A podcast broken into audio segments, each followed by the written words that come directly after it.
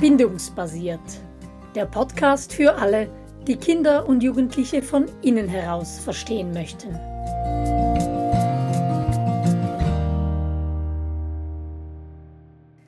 Kinder unter sieben verstehen. So heißt unsere aktuelle Podcast-Serie. Und heute schauen wir uns an, wie wir den Bindungshunger von kleinen Kindern stillen können und natürlich auch, warum das so wichtig ist. Und wir, das sind einmal mehr Angela Indermauer und ich, Simona Zäh von bindungsbasiert.ch. Ja, und liebe Angela, beim physischen Hunger, da ist es uns ja klar, dass das unser Job als Erwachsene ist, diesen Hunger zu stillen. Aber was hat es mit dem Bindungshunger auf sich und warum ist das überhaupt so wichtig, dass wir den stillen? Ja, eigentlich ist es wirklich ganz ähnlich wie beim physischen Hunger. Damit man ähm, sich anderen Dingen widmen kann, ist es gut, wenn unser Hunger gestillt ist. Also mir geht es so, wenn ich so richtig starken Hunger habe, dann kann ich mich nicht meiner Arbeit widmen oder einem tiefen Gespräch oder die Schönheit einer Stadt bestaunen, sondern dann sind alle meine Antennen darauf ausgerichtet, wo kriege ich Futter her. Und so ähnlich ähm, geht es mit diesem Bindungshunger eben auch. Wenn dieser nicht gestillt ist, dann ist das Bindungsgehirn unserer Kinder darauf fokussiert, ähm, für Bindung, für Verbindung, für Nähe zu sorgen. Und es kann sich um kaum etwas anderes kümmern. Aber eigentlich wollen wir ja, dass unsere Kinder reifen können und sich entwickeln können. Und dafür muss eben dieser Bindungshunger gesättigt sein, damit die Kinder oder das kindliche Gehirn sich auch anderen Dingen zuwenden kann. Ja, mit Bindungshunger meinen wir dieses Streben nach Nähe und Kontakt, also zum einen physisch gemeint, aber natürlich auch über die verschiedenen Bindungsstufen über Gleichheit, Zugehörigkeit, ähm, loyal sein zu jemandem, wertgeschätzt werden, gemocht, geliebt werden und dass dieses Streben, dieses Herstellen von diesem Kontakt, das nennen wir Bindungsarbeit. Und wenn unsere Kinder damit beschäftigt sind und wenn das ihre Hauptaufgabe ist, weil das dieses Bindungsbedürfnis übertrumpft ja alles andere, dann haben sie gar keine Zeit und gar keinen inneren Ort der Ruhe, wie wir das so schön sagen, um überhaupt wachsen zu können. Und den braucht ja, oder diesen inneren Ort der Ruhe. Genau, und dass das so ist, macht ja auch absolut Sinn, denn wenn unsere Kinder zur Welt kommen, dann hängt ja ihr Überleben davon ab, dass sie Nähe und Kontakt zu fürsorglichen erwachsenen Personen herstellen können oder halten können, dass sich jemand um sie kümmert, dass sie jemand nährt und so weiter. Und deshalb ist dieser, dieser Trieb auch tief in uns verwurzelt, weil es eben am Anfang vor allem ums Überleben geht. Mhm. Und kleine Kinder, die können eben noch nicht so gut mit Trennungen auf den verschiedenen Bindungsstufen klarkommen. Darauf gehen wir auch noch ein. Aber wenn wir uns jetzt diese sechs Stufen, die wir ja schon mal beschrieben haben, in, im Podcast Nummer 14 war das, glaube ich, wenn wir diese sechs Bindungsstufen mal durchgehen, Angela, und Beispiele bringen, wie wir als Erwachsene eben diese Bindungsarbeit leisten können, also wie wir Verantwortung übernehmen können, wie wir überbrücken können, wie wir das Kind in unserer Gegenwart willkommen heißen können. Wie würden wir das machen? Am einfachsten vermutlich über die Sinne, über die einfachste Stufe, oder? Genau, damit fängt sozusagen alles an. Es ist uns völlig klar, dass unsere Babys im ersten Lebensjahr viel körperliche Nähe brauchen. Sie müssen uns spüren, riechen, sehen, hören und so weiter. Und das ist heute ja zum Glück auch weit verbreitet, dass man Babys viel trägt. Und da entsteht schon einmal wie so eine gute Basis, dass das Kind sich über die Sinne verbunden und nahe fühlen kann. Und dann um den ersten Geburtstag herum ähm, werden sie etwas mobiler und dann ähm, sind sie nicht mehr immer so on touch mit uns, weil sie sich ja auch, sie können meistens schon gehen oder mindestens krabbeln und ähm, brauchen etwas mehr Raum. Dann kommt eine neue Bindungswurzel. Mhm.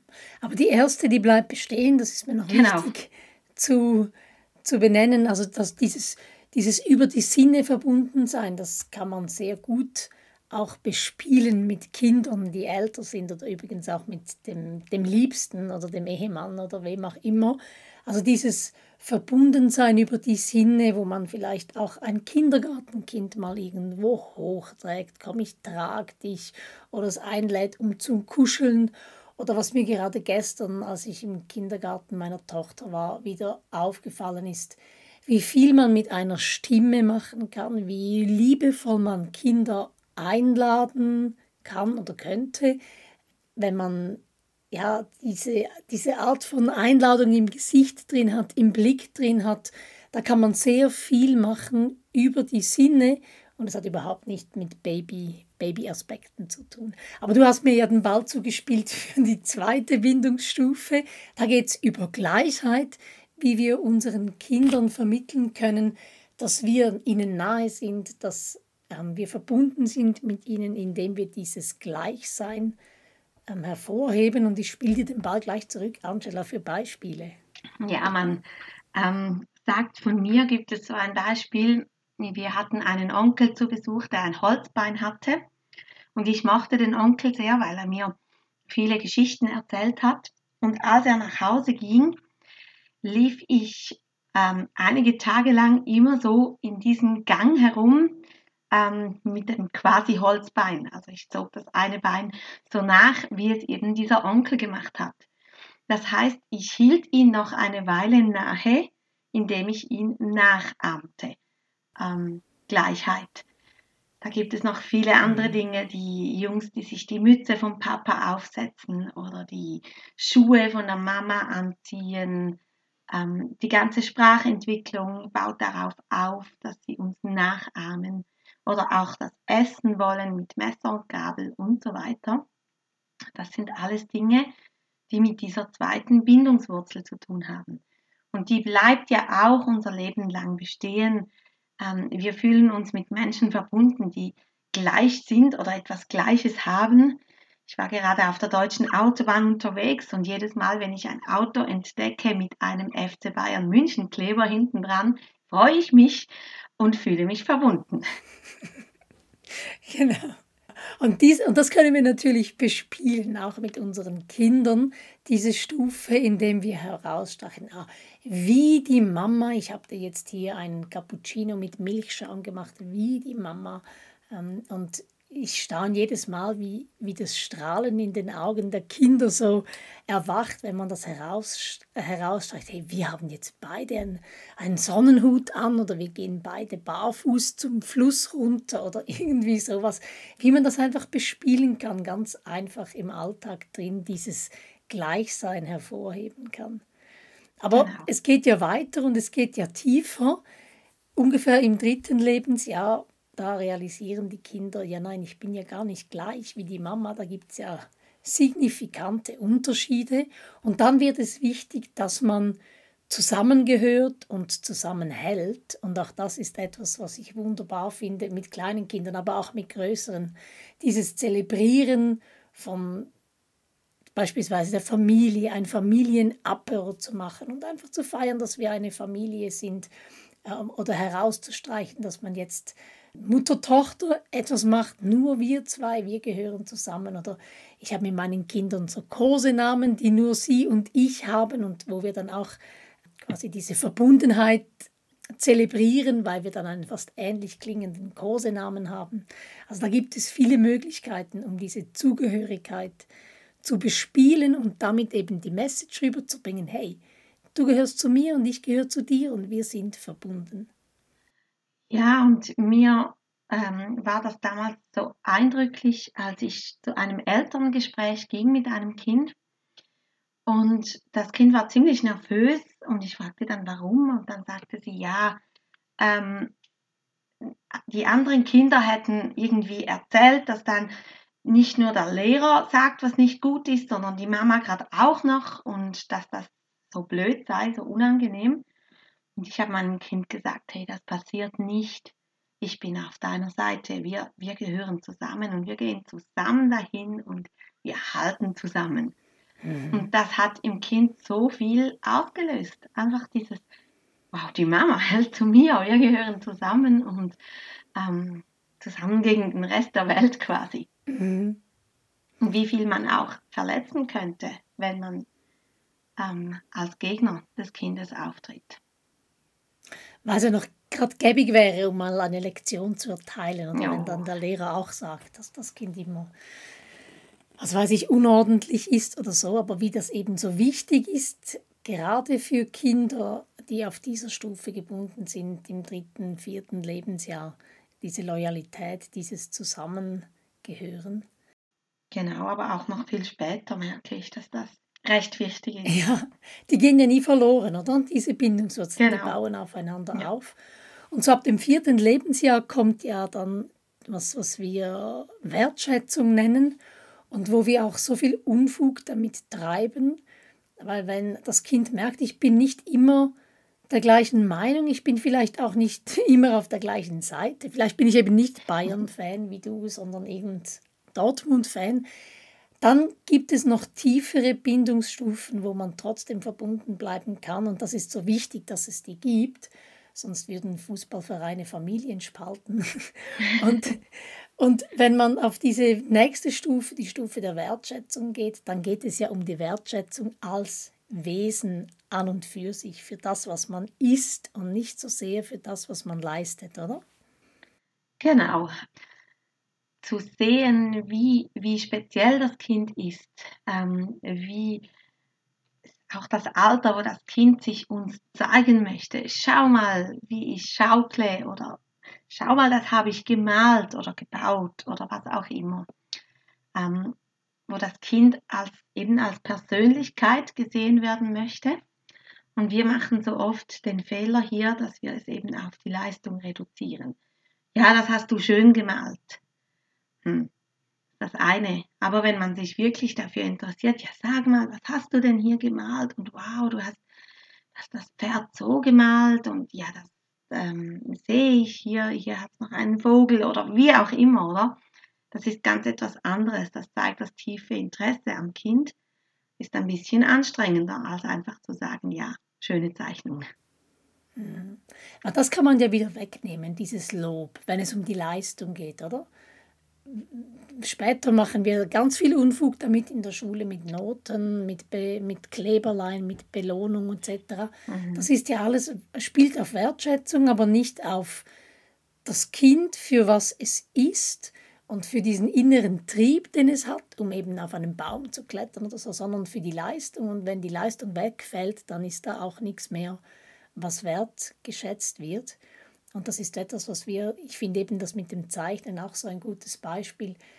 Die Kinder möchten ja dann auch immer wissen, gefällt es dir oder welches gefällt dir am besten und so. Also sie sind ja irgendwo durch auch Teil dieses Systems und dann einfach zu sagen, ja, das gefällt mir so, das, das, das sprüht nur so von dir. Ich sehe da richtig, das, das hat so deinen Touch, deine Art, das ist so so jasminig, sage ich dann manchmal, weil meine Tochter Jasmine heißt, das ist so von dir geprägt und das ist eigentlich die Message, die wir rüberbringen möchten, wenn etwas so einzigartig ist, weil eben das Kind sich selbst zum Ausdruck gebracht hat.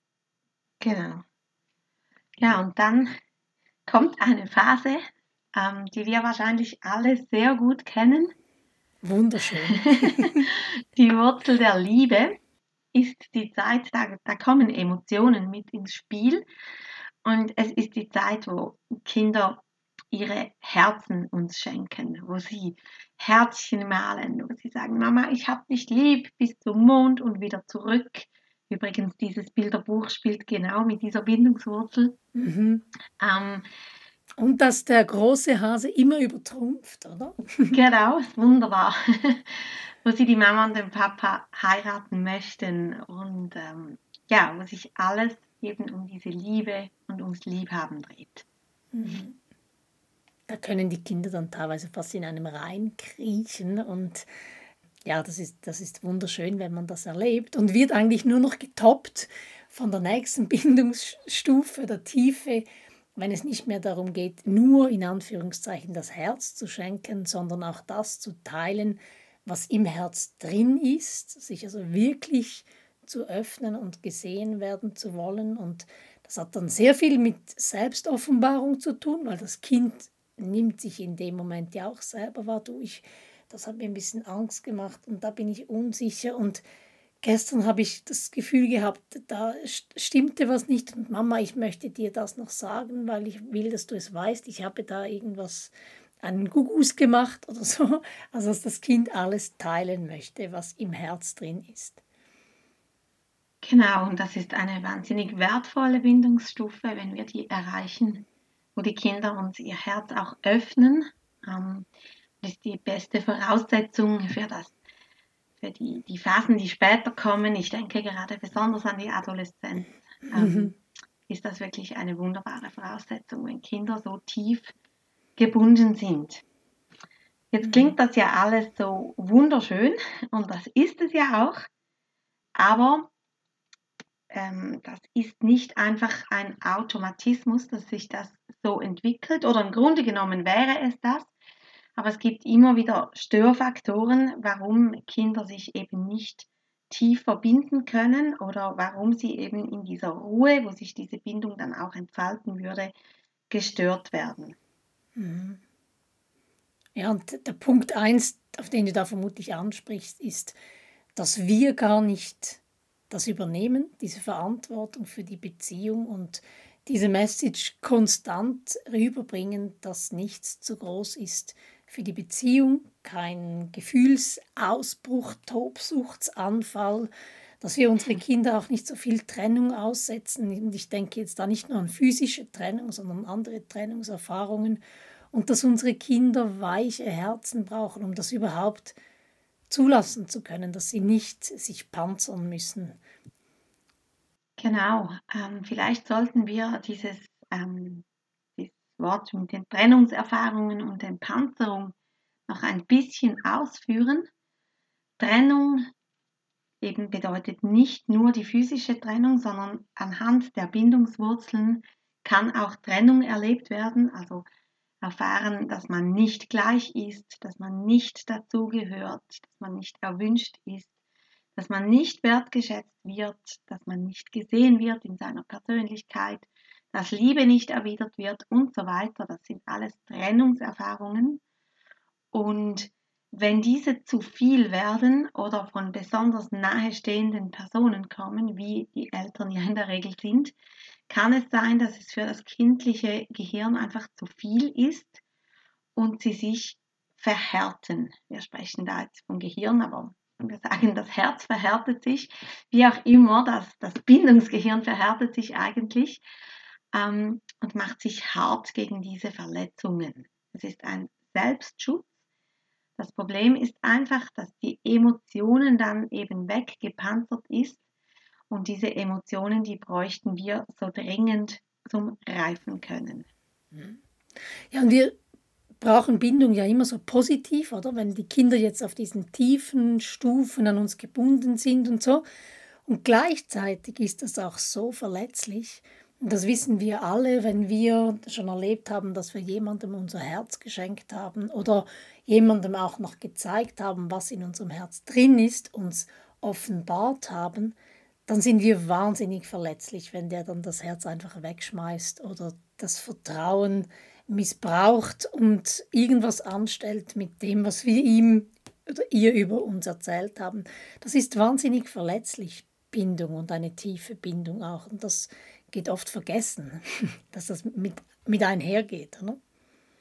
Ganz genau. Und das Problem, und jetzt kommen wir zum Schluss, ist, wenn Bindung zu verletzlich ist, gerade auch ähm, die Eltern-Kind-Bindung, ähm, dann macht das Kind ein, ein, intuitiv oder automatisch, dass es die ganze Geschichte umdreht und dass es ähm, anfängt in die Führungsrolle zu gehen, damit es nicht so sehr abhängig ist. es ist weniger verletzlich, in der Führungsposition oder wie wir auch sagen, in der Alpha-Position zu sein, als in der abhängigen Position.